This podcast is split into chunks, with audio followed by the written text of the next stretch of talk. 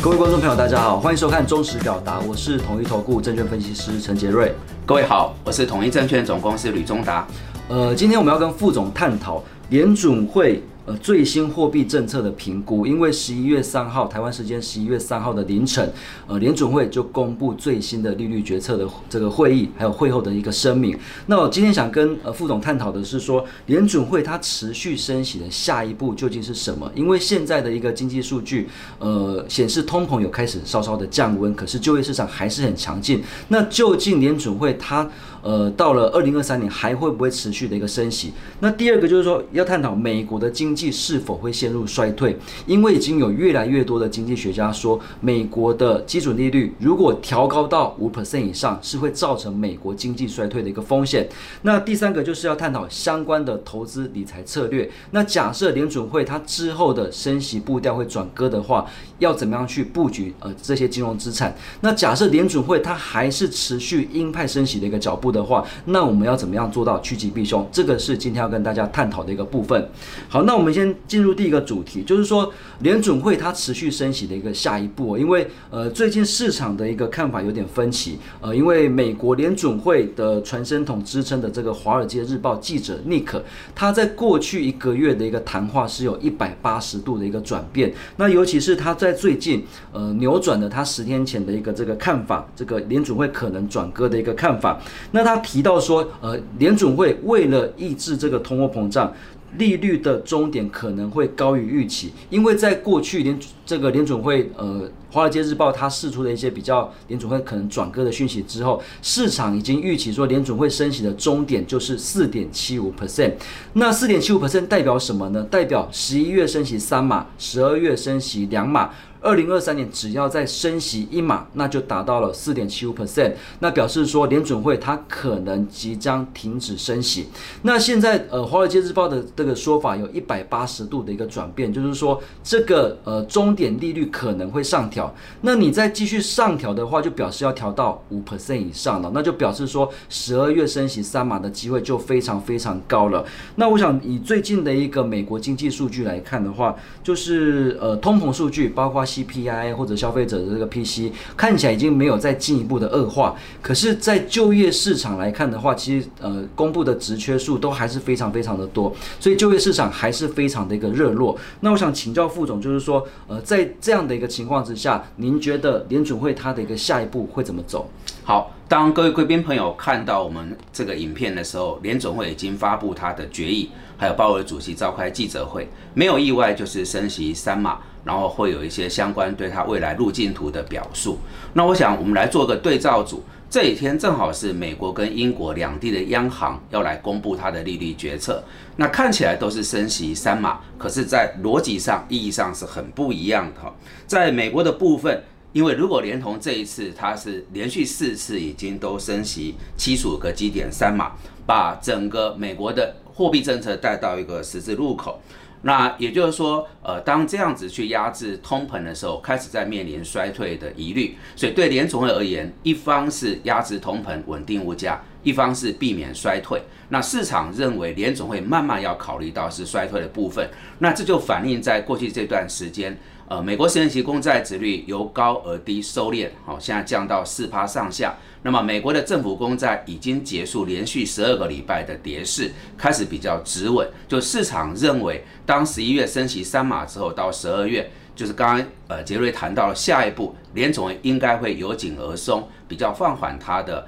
这个升息的步伐，这是美国的部分。英国则是另外一个逻辑，就是说随着英国面临四十年来最高涨的通膨，那现在一方是通膨，一方是经济前景的展望，很明显，英国央行的主要思维是集中在压制物价。好，稳定通膨这个情势，所以说同样是升息三码啊，七十五个基点，但美两地的央行它背后的思维是很不一样的。那为什么最近市场开始有一些呃对联总会升息步伐放缓的一个期待？我想跟他官员的一些讲话呃是有相关的哈。那陆续有几位联总会的官员在前这几个月比较鹰派的调性，在最近这段时间都转为比较偏呃鸽派，包含旧金山的联准会分行总裁戴利，还有芝加哥的联准会分行的总裁埃埃文斯哈，都有提到，就是呃要开始考虑到经济可能面临衰退的一个风险，不纯粹只是来思量有关物价稳定的一个议题，所以呃。下一步大概就得观察到十二月今年的最后这一场 FOMC 的决策会议，是否这些相关金融市场期待，还有联总会部分分行由鹰转鸽的这个调性，有具体反映在它的货币政策的决议。这是我们到年底前有关于第四季是否会如大家所期待，有一个比较像样的反弹或正面的行情，就跟联总会这个下一步的预期是有绝对的相关。以上。好，所以刚才副总提到，就联准会其实十二月呃转松的机会是稍微比较。大了一点点，所以这个到底联准会十二月会升两码还是三码，其实也跟第四季全球股市的一个行情有非常大的一个关系哦。那我想二零二二年呃所有的金融资资产基本上都是在持续做下跌，不管是股啊，不管是债、原物料等等。那其实这也跟联准会升息有非常非常大的关系。那呃彭博呢，他在五呃十月二十八的时候有一篇报道，他访问了很多的经济学家，那他他提到说，如果联准会，他坚定的要把这个呃基准利率的终点调到五 percent 以上的话，将会造成美国跟全球经济的衰退。那其实我我刚才副总提到，美国跟英国的通膨问题非常的严重。那除了这个之外，其实呃，二零二二年以来全球的动荡也非常的多，包括俄罗斯跟乌克兰的战争到现在都还没有结束。那美国跟中国大陆的角力，这个感觉也是越演越烈的一个味道，因为美国呃从过去的贸易战，后来到这个呃这个一些半导体的禁令，到现在可能升级到呃先进制程啊或者高算力的东西的一个禁令，所以呃美中的一个关系其实也是持续的一个紧绷。那俄罗斯的关系还有通膨的关系，其实呃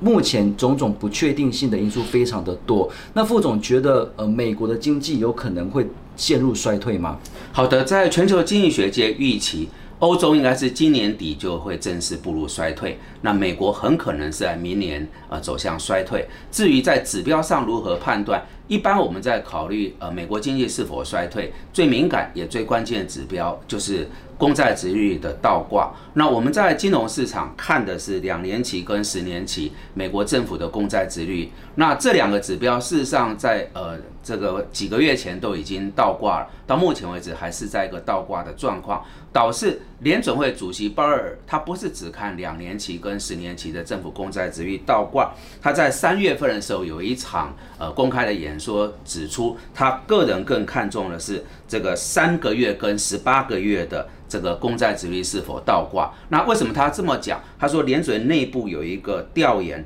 发现三个月跟十八个月，好这两个殖率曲线如果倒挂，是百分之百会不相衰退。好的，我们现在就直接引用鲍尔主席他这个联准会内部的调研结果，好就在呃刚步入十一月，这两个。公债殖率曲线已经在盘中出现倒挂，所以呃，假设我们就直接引用联准会呃这个最权威的调研资料，我们就是准备要迎接啊美国的经济正式要步入衰退。那一般在实物上，如果这几个年级的公债殖率倒挂，我们抓十二到十八个月左右，啊，美国的经济就会正式步入衰退。所以我在这边我想。既然用了联准会的权威的调研，我们就心里要有一个准备。在过去几年，我们几乎在一个极度宽松的货币政策底下来做我们的投资理财规划，真的是大家做的顺风顺水。但是随着今年年初到这边，以台股为例，从高到低最呃大的这个差幅是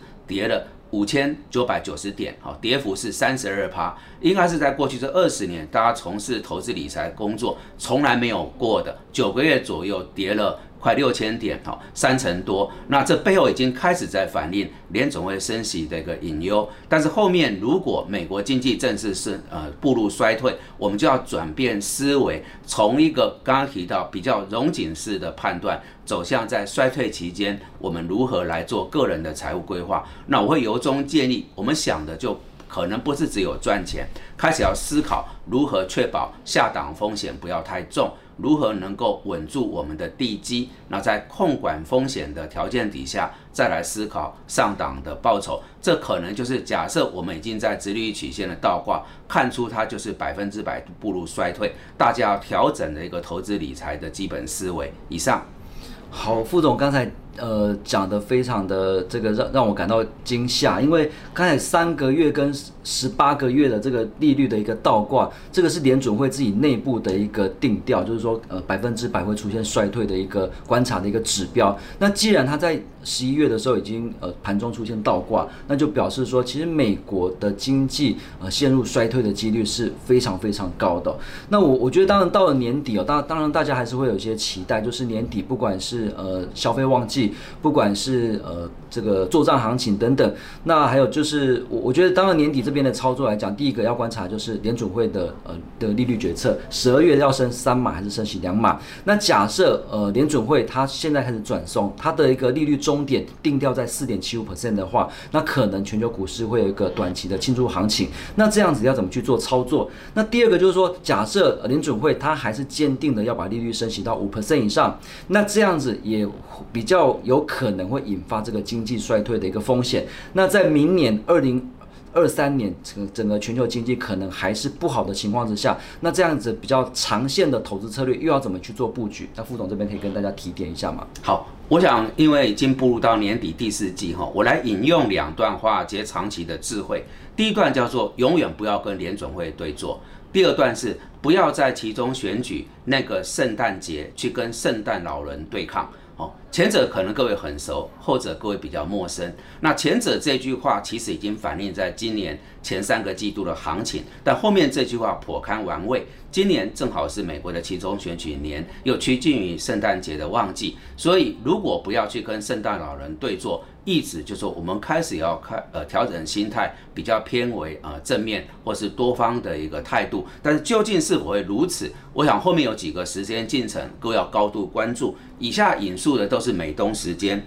呃，就是我们这个影片出来的时候是联总会决议已经公布了。那么四号是非农就业数据，那八号是美国的其中选举，那十号是美国的 CPI 最新的数据公布。我想这里面。就财经而言，最关键的是十号，这个就是美国的 CPI，因为历经了这个从三月以来到目前为止约七个月的大幅紧缩升息，到底美国的最新的 CPI 消费物价指数是否有降温？这个太重要了。那其中选举的结果，呃，目前来看，两党呃。可能不分宣制，但是共和党的赢面比较高，那这个会不会在市场上让大家感觉拜登会趋于跛脚，是政治上需要去观察的效应。所以整体而言，呃。有关年底的这个行情，就这几个事件，我们来做追踪。那我没有改变这几个月在影片当中的基调。由于美元今年升值了，呃，将近十八趴，几乎是在全球的资产价格重创底下，